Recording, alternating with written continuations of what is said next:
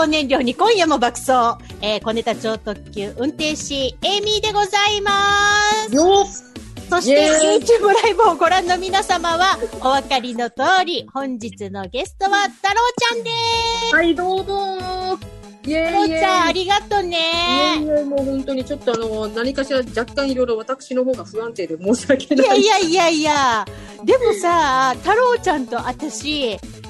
半年以上全く会ってないよね。合ってないね、そういえば。小ネタのリモートでは、うん2回、今年入って2回か3回ゲストに来てくれてるけど、画面更新でしか合ってないよね。で、同じ市内に住んでおきながら、うん1回も会ってないよね。本当ね、本当に。ええでもね、なんかまだまだ沖縄は予断を許さない感情なので、本日も、えー小ネタ超特急リモート配信でお届けということでございます。いやえー回線の状況におかれましては画像や音声乱れがあるかもしれませんが、お聞きの皆様におかれましては、あらかじめご容赦くださいますよう、お願いを申し上げます。ということで、小ネタ超特急、今回の内容なんですけれども、アンケートテーマは、あなたが初めてハマったアニメということで、うんまあね、何の気なしに見てたんじゃなくても、自分でね、これ自分ハマってるわって意識して、うん。あの、見てたアニメについてですね、たくさんの方よりご投稿いただいてますので、後ほどご紹介をしたいと思います。はい小ネタ超特急はラジオのオンエア以外にもいろいろな方法でお聞きいただけます。リアルタイムでしたら、えー、ツイキャスの方、そして YouTube ライブでもお聞きいただけます。後からじっくり聞きたいわという方は YouTube と Podcast で、えー配信しております。FM 那覇のウェブサイト、番組ブログなどにも掲載します。いつでも、そして世界中のどこからでも小ネタ超特急お楽しみいただけますので、ぜひぜひチェックしてみてください。イェイ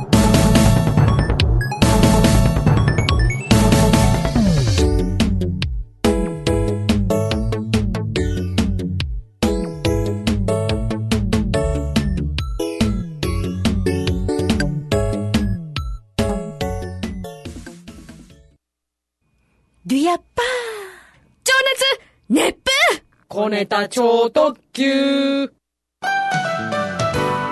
那覇の番組は YouTube チャンネルで動画も配信中。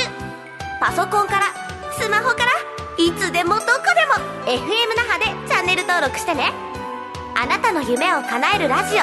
FM 那覇 FM 那覇。78.0MHz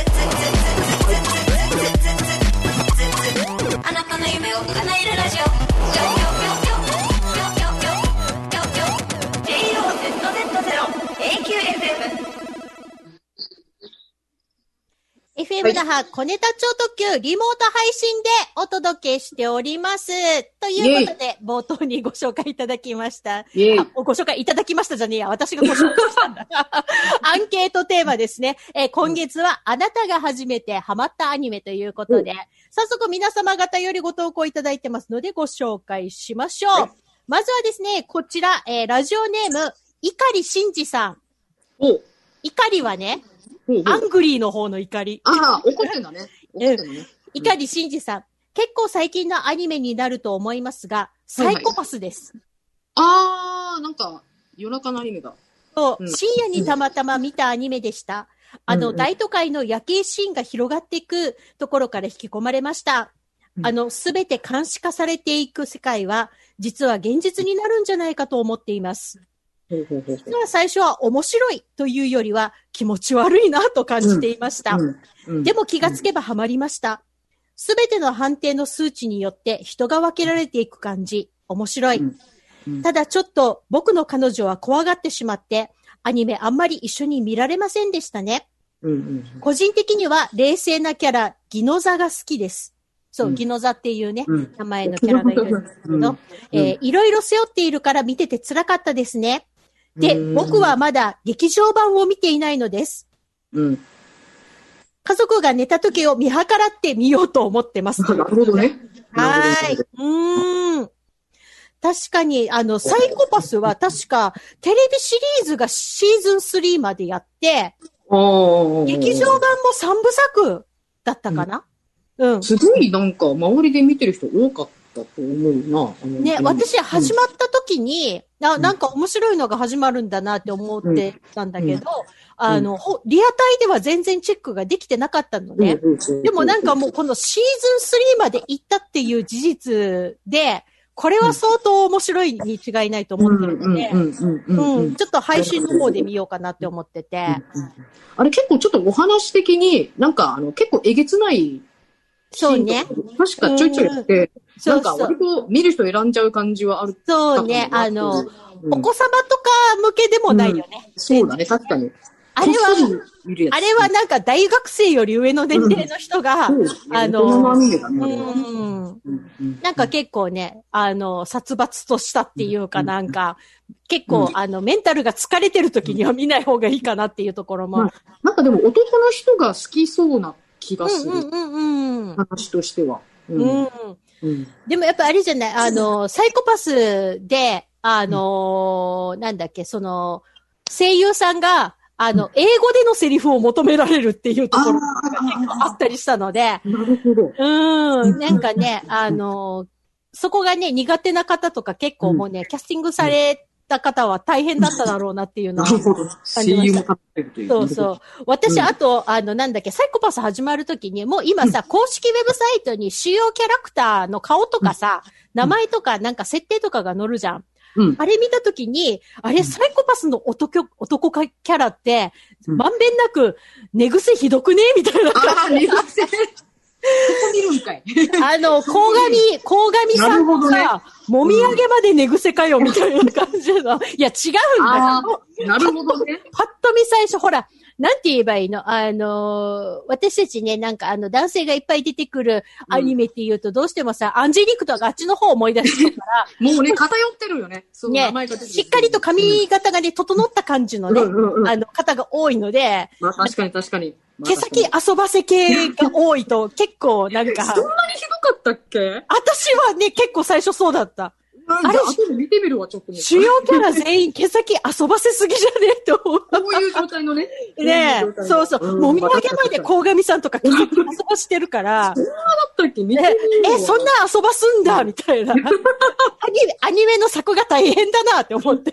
気になっちゃって気になっちゃって、そういう。そうそうそう。そっちの方が気になってしまったっていうことで。んんんなるほど、なるほど。ねでもね、あのー未だにね、人気本当にすごくって、そうだね。なんかね、あの、今後の展開もありそうな予感もしないわけじゃないので、うん、私間に合ううちに追っかけてう。ん、そうだね。なんか、ちゃんと終えてないから、あんまり見てなかったんだけど、なんかうん男の人が好きになるキャラクターは確かに多い気がする。そうよね。ね。で、なんか最近でもね、グッズ展開がやっぱりまだまだあるので、うんうん。これはちょっと間に合ううちに追っかけとこうかなって。そうだね。ちょっと気になるから、あ、追っかけるわ。ねえ、うんうん、そうそう。まだまだね、こうね、あのーなんて言えばいいのかな、お家にいるね、在宅の時間が多い、ね。ね、過ごし方を皆さんしてるので、ね、あの、こういうチャンスじゃないとなかなかね、もう、うまい。ワンシーズン、ツーシーズンがもうすでに終わってるアニメとかって追っかけられないと思うので、このチャンスに、またね、秋の夜長と言われる、まあ、秋の夜が実際長いのかは微妙なところなんですけれども、そういう時に追っかけていただければと思います。続きましていきましょう。はラジオネーム、かのちゃんさんです。ありがとうございます。ありがとうございます。これ、友達に言うと、超変わり者扱いされるんですけど、ムーミンです。ほー。どんばまりしたのがムーミン。私の母親がムーミンが大好きで、あー実家に DVD ボックス揃えてるし、グッズもあって、うんなので、小さい時からめっちゃ見せられてました。ああ、まあまあ、英才教育ですね、これは。まあもうね、もうね、あの、ん上層教育を兼ねたムーミンということで。なるほどね。そして、スナフキンがマジで大好きで初恋でした。ああ、ああ、そうあんな男の子がタイプのまま私は成長してしまってます。大学行ったらスナフキンみたいな男性との出会いがあると思ってすごく楽しみにしてたのに、今はずっとリモート授業なので全然出会えてないです。厳しいな。なので、ちょっと他のアニメ好きな人とは理由が違うかもしれません。すみません。ということで、いやいやいやいや。立派な、その理由は立派ですよ。ね、あ、うんだ、だけどさ、ほら、あの、なんだっけ。多分さ、あの、太郎ちゃんなら分かってくれると思うんだけど、スナフキンみたいな男子大学生って、ん芸大に多いよね。ああ、もう本当にそれです。一般系よりね。本当にそうです。もう、ねえ区切って言うんまあ、あの、うんある、ある意味で、こう、よ捨て人というで、か、ただ、あの、これ、あの、かのちゃんさんだっけ、あの、一応お伝えしますけど、多分、そのタイプは、学校に来ないわ。あ あんま来ないから、うん、うん。本当に。あの、俺、俺は教室とか行動にも縛られないぜ、みたいなだ。から一般教養棟とかあんま行かなくて、すぐ実技ルームに行っちゃうタイプだと思うから、あの、現代あるある。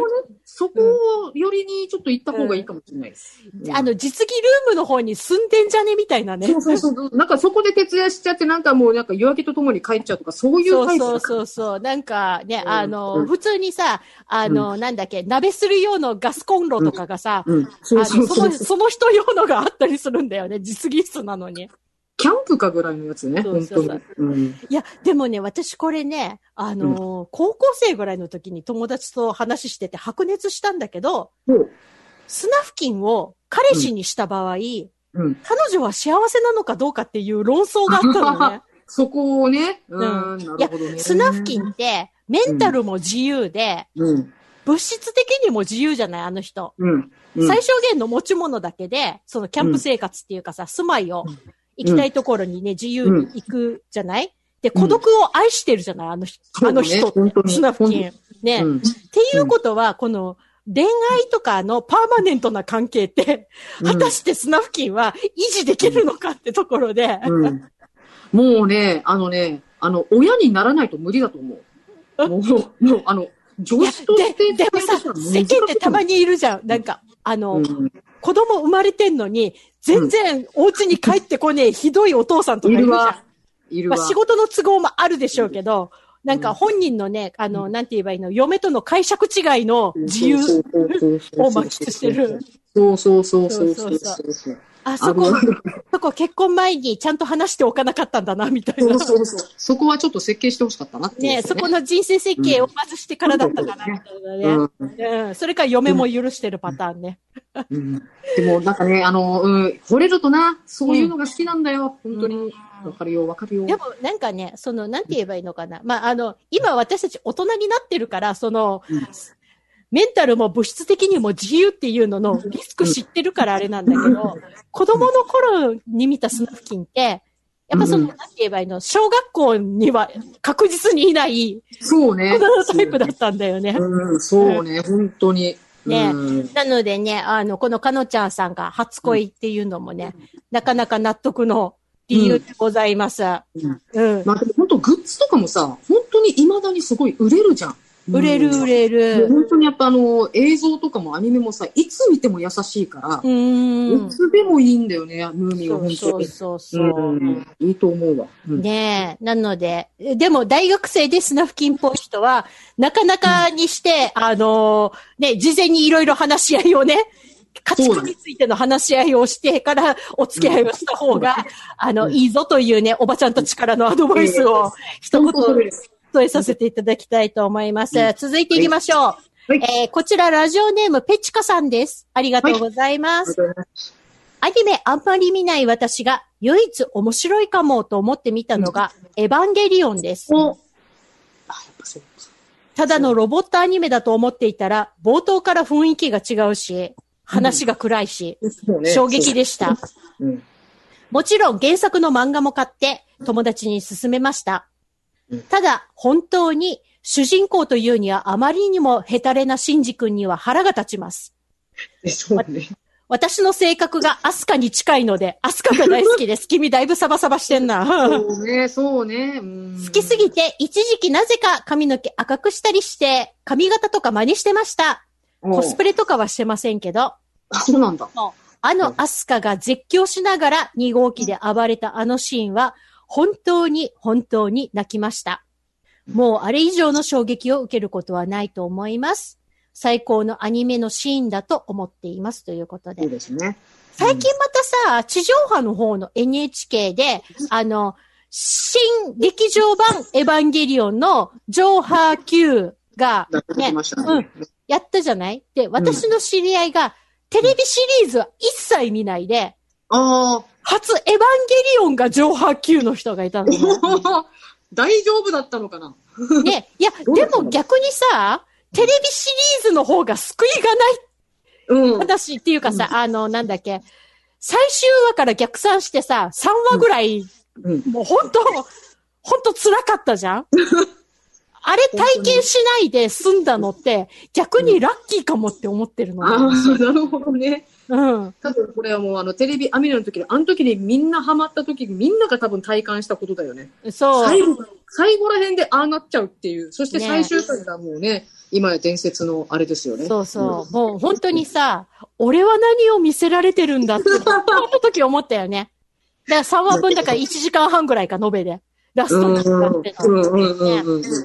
で、ね、あの、もちろん私は上波球を見たときに、こんな流れに行くんだって。もう私、あの、なんだっけ、エヴァンゲリオンってテレビシリーズと最初の劇場版と新劇場版はもう全部違う世界線のエヴァンゲリオンって納得してるのね。みんな別物って言うよね。もうもうもうだからあの、納得済みのテレビシリーズ。あれはもうあれで、お私の中で終わった話なの。終わっていると。で、劇場版もなんだとと思いながらも、まあ、とりあえず終わらしたと。で、うんあ、新しい世界線来たのが上波級だったのね。うん。なるほどね。そうそうそうでも、あの、逆に言うと、上波級が最初のエヴァンゲリオン体験だった人にうん、テレビ版を私はおすすめできない。ああ、なるほどね。なうんるほ。ど、なるほど。うなん、なんて言えばいいのかな。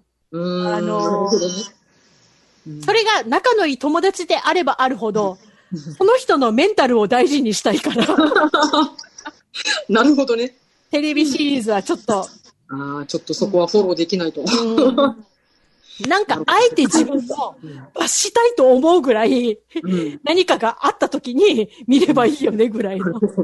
ゲレビアニメはまあなんかいろいろ何かしらちょいちょい終えてたんだけど、あの、うん劇場版とかは逆に終えてないので、まあ一応今から何かしら見ようかと思ってたあんだけど、、でも上波級みはいいと思うよ。なるほど。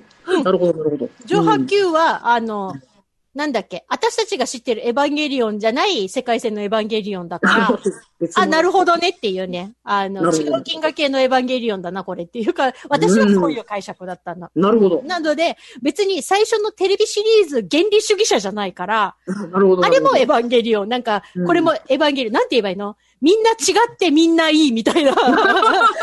なんか、間三つみたいな感じになってるんだけど。すごいまとめだな。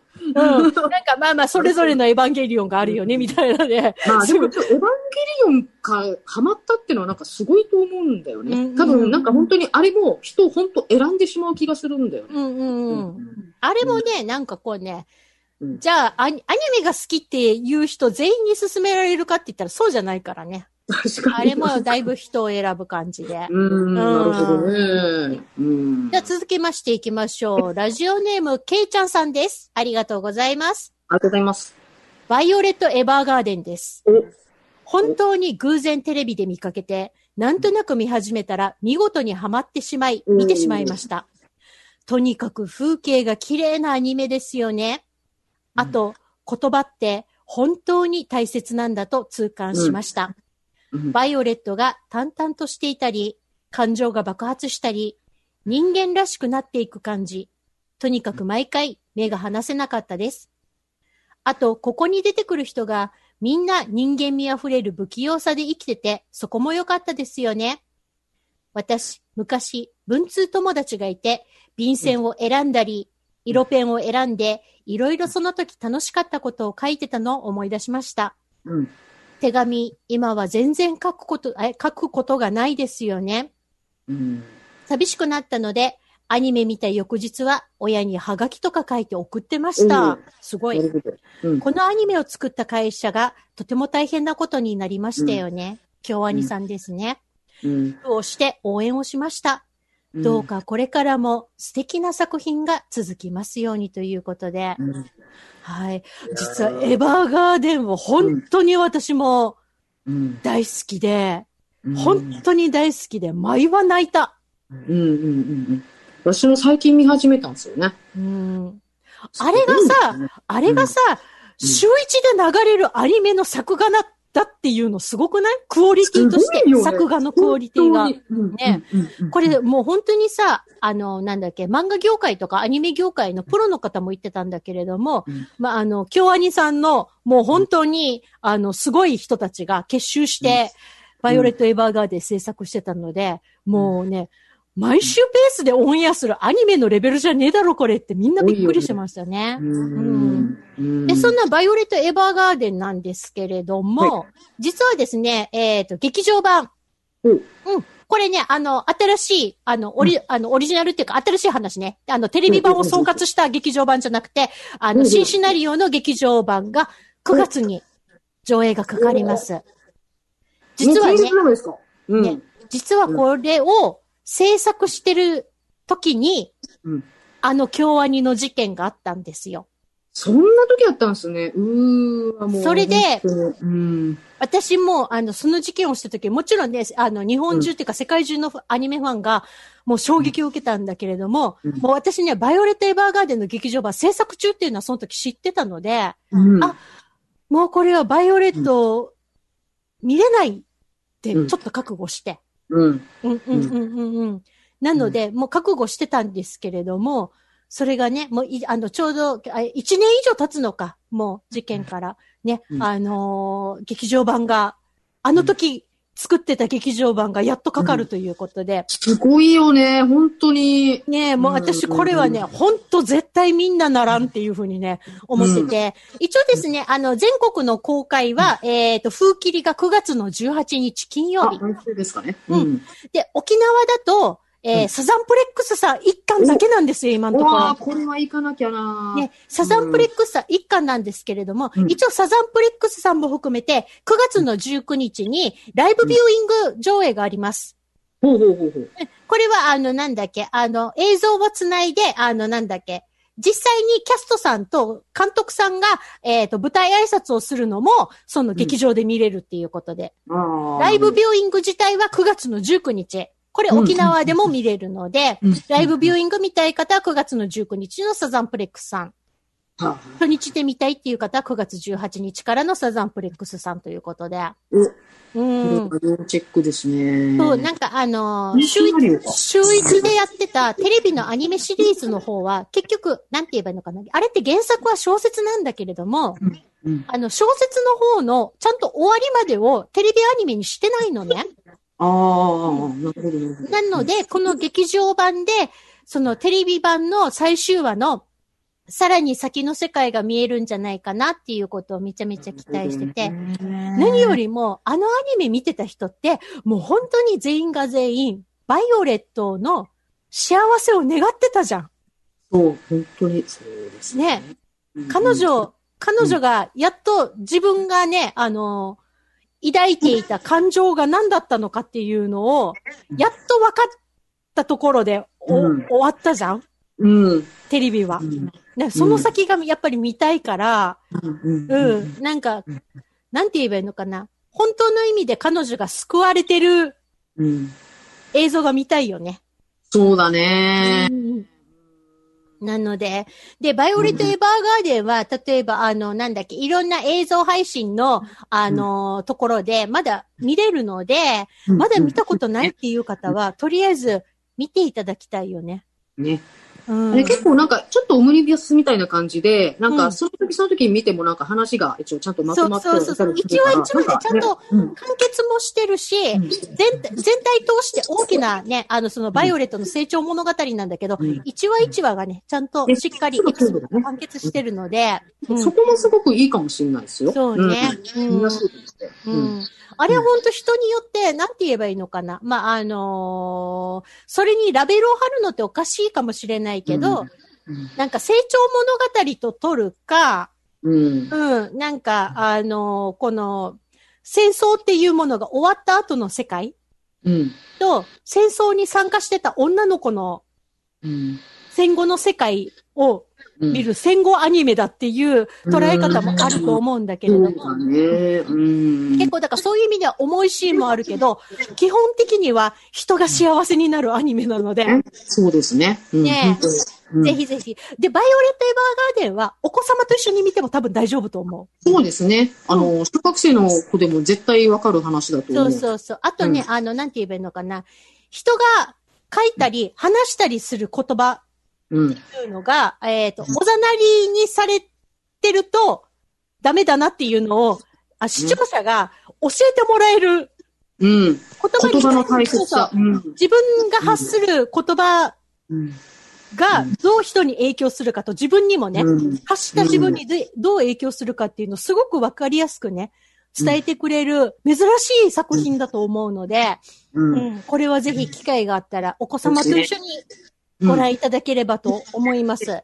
この機会だから余計に見たこういう。機会なので、ぜひぜひご覧いただけたらと思います。うんうんちなみに太郎ちゃんが初めてハマったアニメって何？あのね、このバイオレット・エヴァーガンのガーデンの後で言うタイトルでもなかなかあれかと思うんだけども、うんあの、自分あんまりアニメ引っかからないんですけどね、実は。なんだかんだ。だけど、唯一ハマったっていうのが、あの、日暮らしの泣く頃に。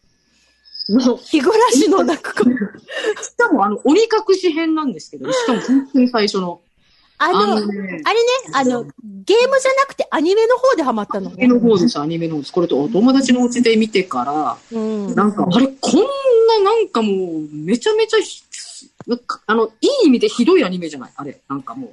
いや、よくも悪く、悪くも悪いアニメだよ。だいぶ、だいぶ、で、うん。それで、え、何これって一番最初に見た話がもう衝撃すぎて、え、どういうことどういうことと思って、いろいろ見始めちゃって、自分でも。うんうん。でそしたらなんかこの、さいなんか話が多くて、もう、最初の鬼、鬼隠し編でもう結構力が尽きてしまったんだけども、ただこの鬼隠し編で見た、あのいろんな場面が、そのいろんな考察サイトがあの時いっぱいあって、でその考察サイトで見た時に、え、あの時のあの場面とあのセリフってそういうことなのっていうのとか、いっぱい出てくるんですよ。あの、日暮らしはさ、アニメの考察サイトで言うと、第2、第3の波だったよね。大変でした。もう本当に。え、わかるわかる。あのさ、エヴァンゲリオンの時に、と。うんうんうんあの、考察サイトってガッて来たじゃない？アニメの考察サイトの第一の波ってエうんうんうんヴァンゲリオンだったじゃない？で、その後に多分いろんなアニメで、あのあったと思うんだけれども、考察サイト。やっぱり、なんて言えばいいのかな？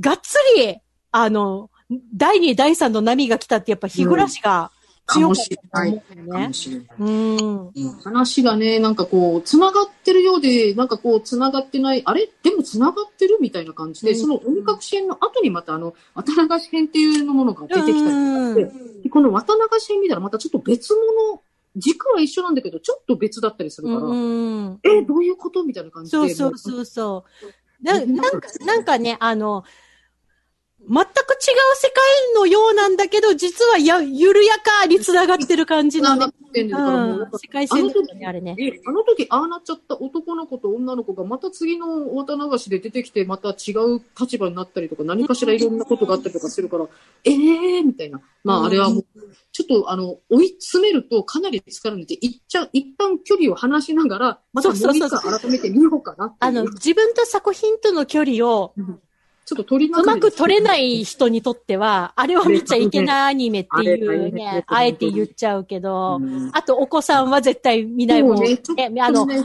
お子さんには見せないでほしい。そうですね。はい。っていうか、エミッペはどうですかね？私ね、まあ、あの、ハマったっていうのの、なんか基準点って人によって違うと思うんだけれども、うん。私にとって一番最初にハマったっていうのは、作品そのものじゃなくって、あの、コミケとかで、うん。同人誌まで追いかけたくなったっていうのがハマったっていう。なるほど。もう突き詰めてね。うんそうそう。だからなんて言えばいいのかな、こう、あの、そテレビの画面以上の情報を欲したっていう意味では、うん。少女革命ウテナなのね。ああ、なるほど、なるほど。うん。名作ですな。そうそう。で、あれをちょうど、テレ東でやってたの。あの、テレ東、で金曜日の6時からやってたのね。で、私、その当時、東京に住んでて、うん。うん。で、あの、あれ、なんか、レンズが曇っ た？ちょっと指でグイッおうと。で、、なんだっけ、あのー、6時って結構早い時間帯だったんだけど、うん同じ時間帯の枠にエヴァンゲリオンもあった。アニメゴールデン枠なのよ、実はす。ごいね。まあ、大体大方の大人の人はもちろん録画してたんだろうけど、私録画プラスリアタイでも見たくって、なるほど。で、当時勤めていた、あの、会社に、5時で退勤だったのよ。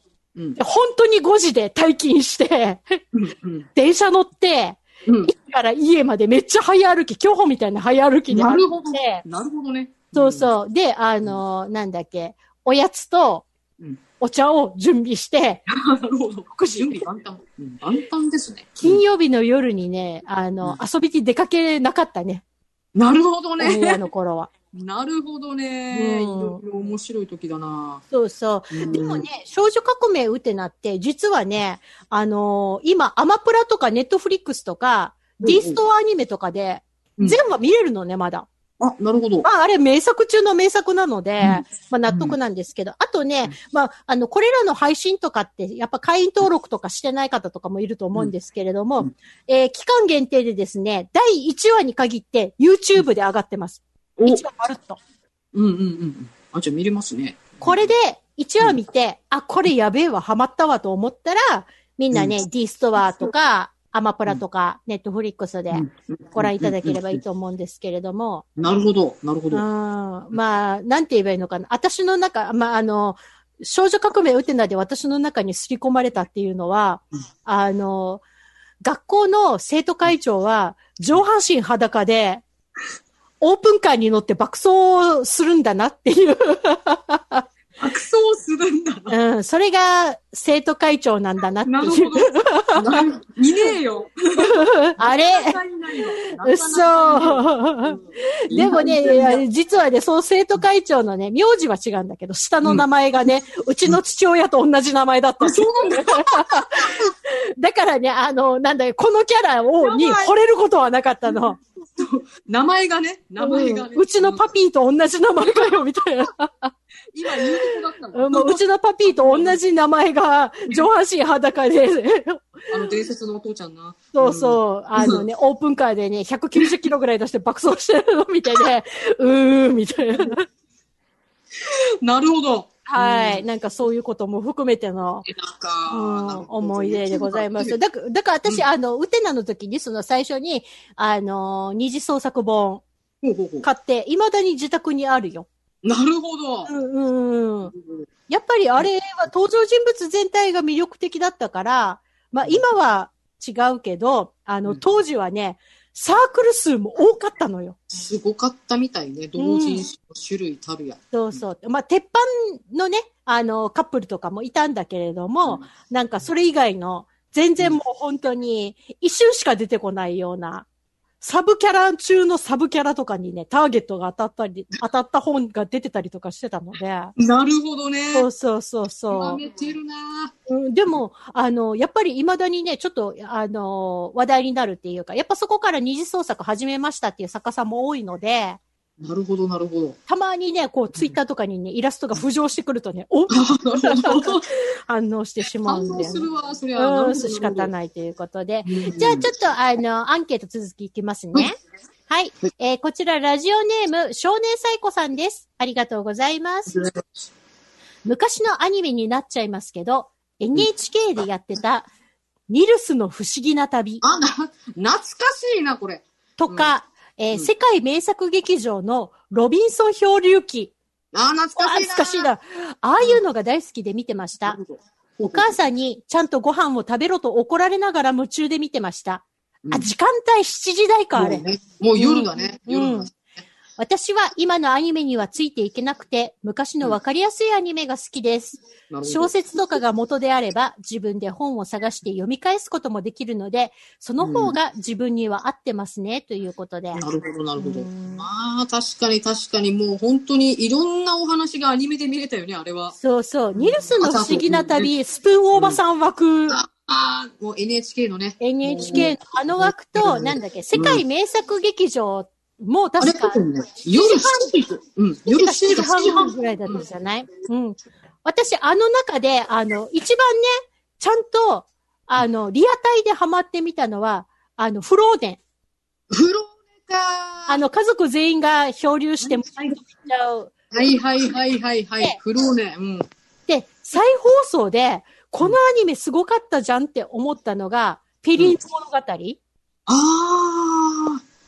なるほど、なるほど。うーん。あれ、ちょっとすごかったなと思って、大人になってからね、たまたま再放送で見る機会があった時に、え、ペリーヌ物語ってこんなに眼蓄深いんだってびっくりして。冒険者だったりするもんね。なんか、うん大人、大人向けの話もあったりするし。うん。うんでもなんかあれって結構主人公ってやっぱ子供じゃない設定的に。とあの、世界名作劇場って。うんえなんだっけ大体が不幸、不幸なところからスタートするじゃん？バックグラウンドがね。うん。うんとね。だからそういう意味の中では、あの、私ね、あの、フローネは家族全員で漂流しちゃうけど、うん。家族がバラバラになるわけではないから、うん。あれはうんああの、で、フローネ自体は、あの、無邪気に無人島を楽しめるキャラだったから、あれはご飯が、ご飯が美味しそうなんだよね、なんか。そうそうそうそう。なんかね、あのシリーズの、あの、アニメの出てくるご飯がみんなパンとかミルクとかすごい美味しそうだから、わかる。あれ見てたらなんかもうパンとミルクとチーズ食いたくなるっていうね。そうそうそう。あれって、あの、世界名作劇場って、あの、なんだっけ？冠が違ってた時期があって、ハウス食品劇場っていう。時があって、やっぱりなんだっけ飲食メーカーが、うんあの、スポン、あの、冠スポンサーでうんやってきたアニメシリーズだから、やっぱり飲食についてはね、まあ確かに確かに。うん、あの、うん悲惨さを強調するシーン以外では、それなりに美味しそうな。なんかね、うん。そう薪でいろいろ焼いてたりするのとか美味しそうなんだよな。そうそう。だったから、結構ね、私的にはあれで、こう、うん行ったことのない海外のご飯って美味しそうだなって。そうだね、そうだね。やっぱ私たちの世代って、うんあれで、あれのアルプスの少女ハイジで、うん、白パンってうめえんだろうなって思った世代じゃない？あれでもう本当にチーズに対してね、うんもうあれでチーズ食べると思ってチーズ食べたもんね。本当に。ねえチーズ嫌いだったのに。うん。あれ、大人になってから知ったんだけどさ、あの、恩師の、あの、ね、あの、山小屋で、パンの上に乗せてくれた、あの、とろけたチーズあるじゃない、うんあれね、ラクレットチーズらしいよ。ラクレットかい。ラクレットだっあた。これまたね、なかなか気軽にね、ご家庭に導入できないパターンの。これは難しいよ。なんかホテルとか行かないと食わない、食えないそうやつだよ。そうそうそう。まず、日本で個人宅に、ラクレットヒーターがないからね。ねあの、あラクレットチーズを溶かす専用のヒーターがないからね。恩師やりよるな。ね、うん恩師やりよるわ、本当に。恩師やりよるな。うんなるほどね。うん。ということで、じゃあ続きいきましょう。はいこちら、ラジオネーム、エマエマちゃんです。ありがとうございますありがとう。ございます。ハマったアニメは、キノの旅です。おー。ライトノベルとグッズを集めてました。声優の前田愛さんが、キノのイメージにぴったりだなって思いました。うん私も無口なバイクのエルメスと旅に出たいと思いました。なるほど、なるほど。昨日の旅なんか懐かしいな。うんね、でも、キノの旅で、うんまあ、いわゆるライトノベルと呼ばれるね、あの小説のジャンルを読むようになったっていう人めちゃめちゃ多いよね。かもしれないかも。なんかもうアニメもすごい、なんか、綺麗だった記憶がすごく。ううん絵とかもすごく綺麗だし、お話もすごく淡々と進むじゃない、あれ。そうそうそう。ねなんか、それでちょっとなんか、ちょっとなんかこう人間のちょっとなんか暗い部分とかもなんかそこで静かに出してる感じとかがあってすごくなんか印象残ってますね、そこら辺は。うん。私なんだっけ、あのーいつだったかな？今日、2年前ぐらいだったかな？少女終末機構っていうアニメがあったのね。ほうほうほうほう。ほうほうほうほう。こう、もうほとんど人類がいなくなってしまった世界の中で、うん。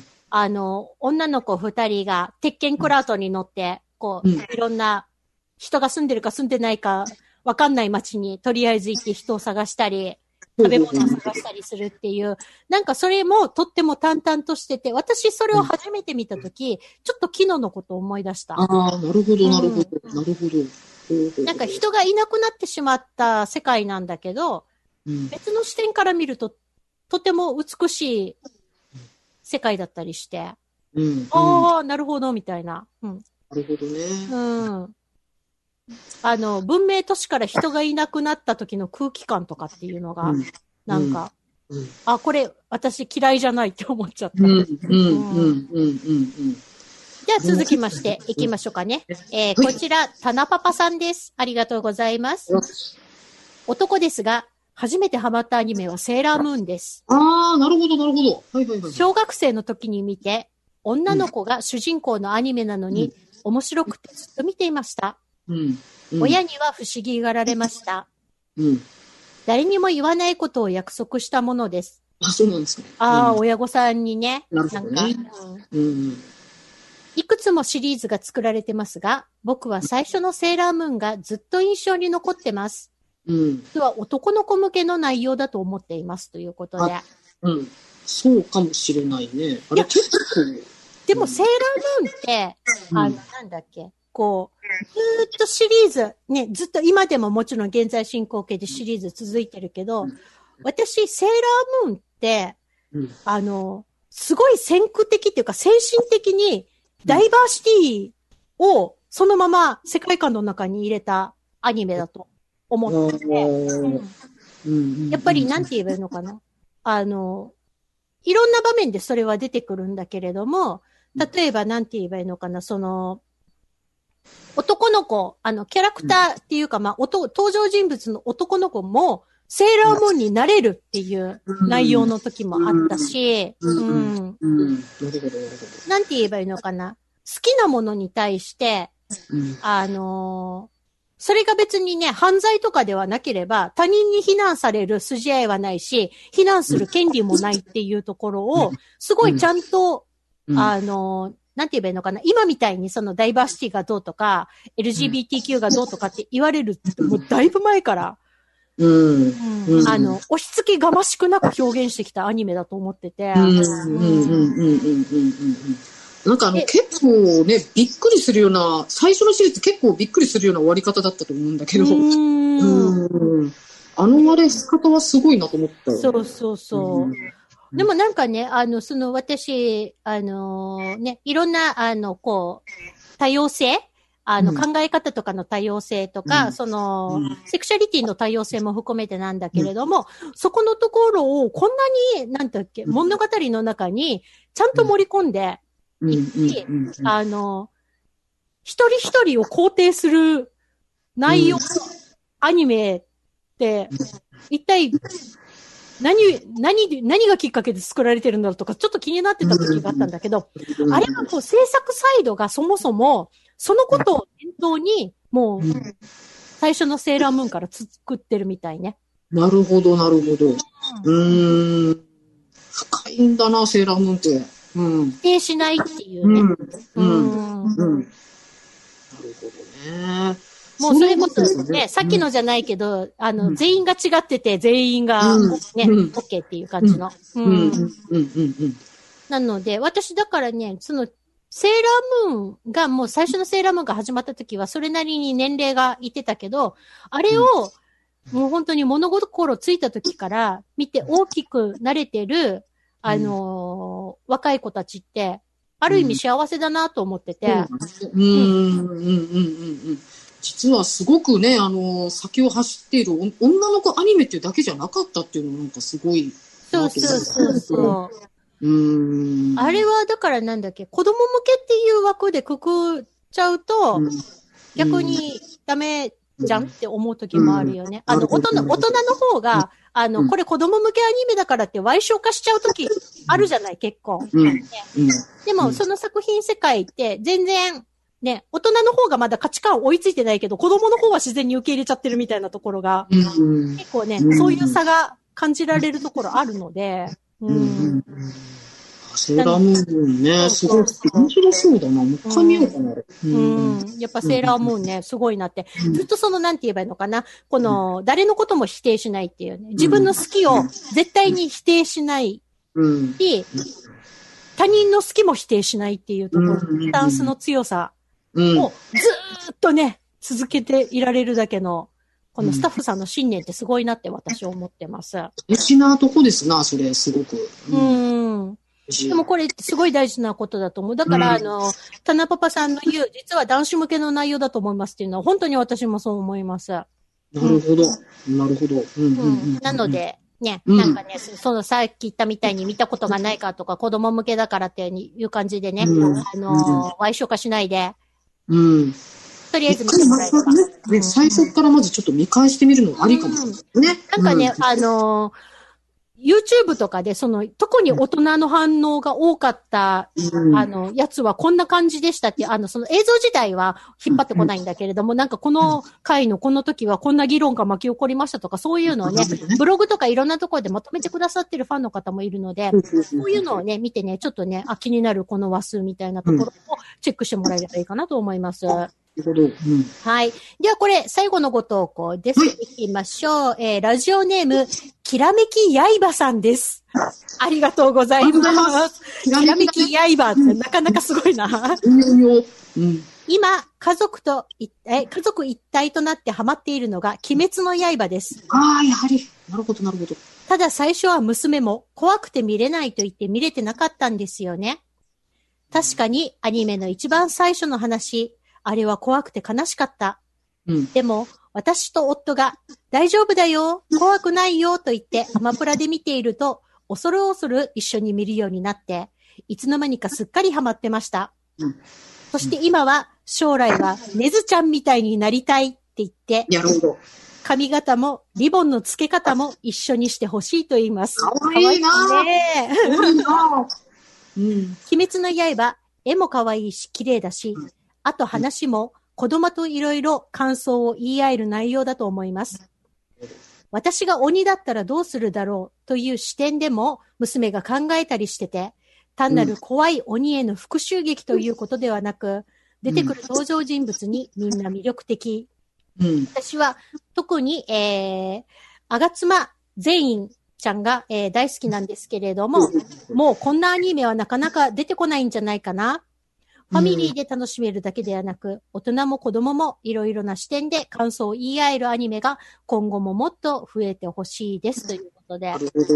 なるほど、なるほど。で、うんあの、今日アンケートのところで紹介したアニメは、子供も見て OK か、子供には見せない方がいいか、私、あえて言ってたの。うん。なるほど、なるほど。やっぱこれって、あの、うん家族全体で同じ作品を見たっていう視聴体験うん。うん。の共有と、あと感想をお互いに言い合って、うんあの、行くっていう、あの、体験とか経験ってすごい大事だと思ってて、うん。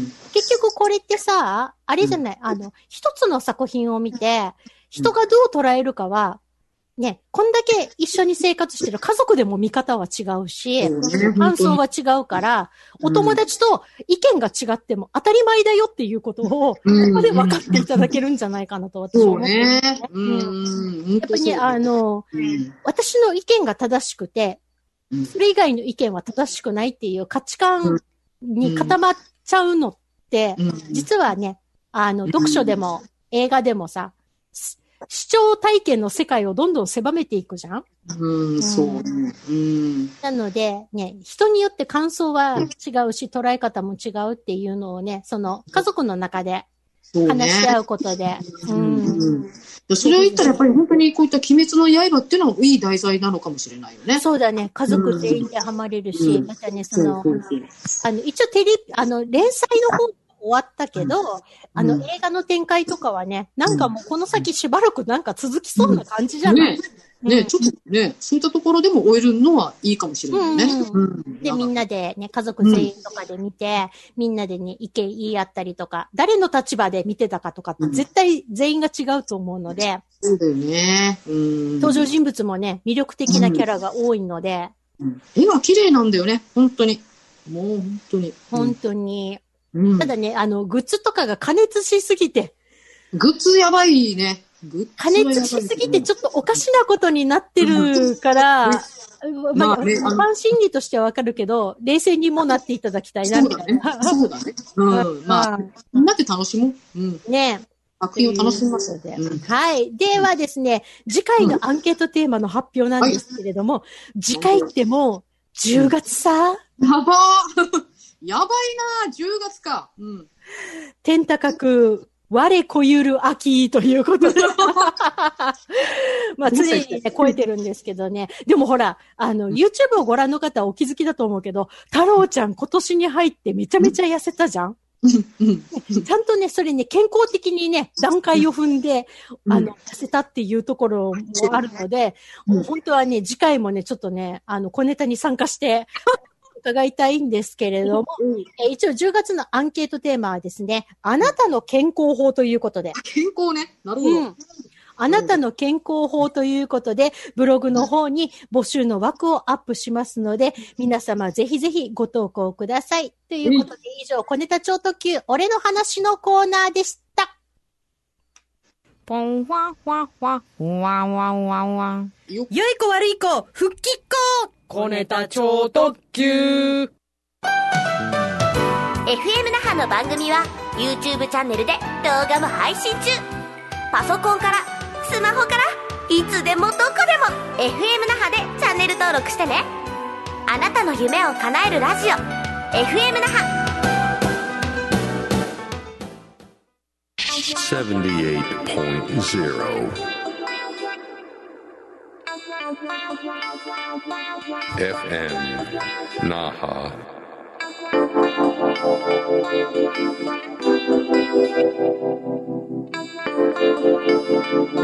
Your radio station. はい。Okinawa.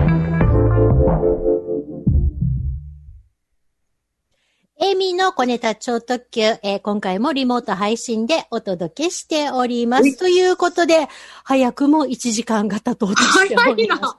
今回も。早いね。早いなもうんう。毎度早いんだけど、これ。ねもう2時間ぐらいやったら番組。本当にね。本当あの、FM 那覇は、台風の時に、FM 那覇の社長が、夜、夜通しでラジオやってんのね。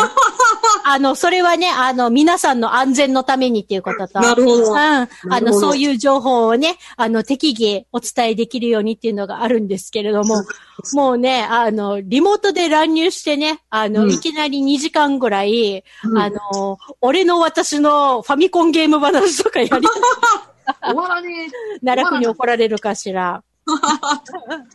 ということで、うんね、でもなんか、あの、太郎ちゃんと私って、まあアニメもそうなんだけれども、まあ世代が近いっていうことで、ゲームとかも割と、ね、あの、同じタイトルをやってたりとかするんだけれども、え。エミっての方がやり込み度が半端ないんでね。あもうそれ。れはね、あの、私の、あの、ツイッターとか、インスタグラムをご覧の方はですね、もう本当にね、お前っていうぐらい。あ、今これなんだって思うよね。そうそうそう。もう本当にね、もうご存知の方はご存知だと思うんですけど、今、ゴースト・オブ・ツシマにハマりすぎてて。それ、それね。うんっていうか、大概風呂に入ってる場面ってどういうことよ。ねいや、あの、風呂に入ることで、あの、体力の最大値のゲージが上がるのね。あ、回復だからね、成長させるためには、あ、各地のなるほど。各地の風呂に入らなければいけない。でもあれすごそうなんだよな、ゲームがね。あ、でもさ、あの、私ね、バトルが下手くそなの。だから、サイレントヒルとかも全然できないし、バイオハザードも全然できないタイプだから、うん。だから、あのーゴースト・オブ・ツシマどうかなって思ってたんだけど、うん。ゴースト・オブ・ツシマの難易度は、うん。割と優しいところからスタートできるんで。あ、じゃあその辺は選べる感じですかね。そうそう。で、あの、最初に、まあ、その、なんだっけ、イージーとノーマルとハードみたいな感じの3つの、あ、があったんだけど、さらに、このめ、あの、制作者さんが、あの、もう一つ、うんあの、これに優しさモードを設定で加えてくれたので、なるほど。もうね、あの、剣撃ヘタレの私でも、うん。あの、闇討ちで、闇討ちで。あのね、ワンショットワンキルのサイレントキルなのよ。あ、なるほどね。私の中では。なるほど、なるほど。なるで、ほど。あの、それでもどうにかやれるっていうあ感じにそうなんだね。してるので、だからあえて私今ね、本編のシナリオもうすぐ終わる感じなのよ。あ、なるほど、なるほど。でもね、終わらしたくないから、ちょっと止めて、そうなんだね。島中を馬に乗って旅してます。あ旅してるんだ。なるほどね。で、ちょいちょい敵に出会っては、あの、サイレントキルで、ザバッと。ザバッとやっつけたりとかね、闇討ちしたりとかしてるんですなけれど。るほど。あの、実は私ね、その、ゴースト・オブ・ツシマか、うんもう一つのゲームを気にしてて、でも、もう一つのゲームの方を今、あの、もう、や、やり始めるところです。あ、それは？本当に何、何、何、何？それは、 Dead by Daylight。気になってる。サイレントヒルのね、あの、三角頭さんが出てくるから。ああ、じゃあ、その話もやりましょう、また小ネタで。ということで、小ネタ超特急、そろそろお別れの時間でございます。次回のオンエアは10月14日夜7時からとなっております。小ネタ超特急のブログの方に YouTube とポッドキャスト、えーアップでき次第、えー掲載をいたします。ということで、次回10月14日夜7時にお会いしましょう。お届けしたのは、エイミーと、太郎でしたそれでは皆さん、さようなら。 Dead by Daylight やりてー。そしてあなたあ、出てない、出てない。出てない、出てない。デイライトを打つとこのこと口ずさむのよ一回聞いたら